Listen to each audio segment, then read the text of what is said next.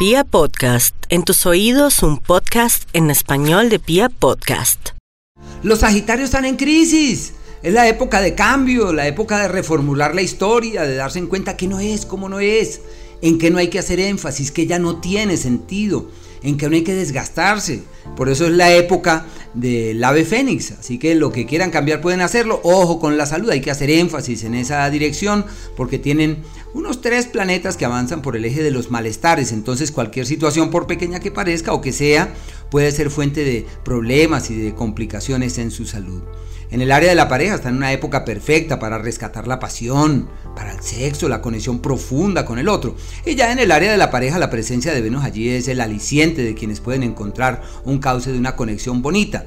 Puede igualmente, seguramente por las dualidades que le son propias, ser sinónimo de dualidades y ambigüedades. Entonces hay que tratar de ser claros y de decir la verdad para que se eviten así problemas.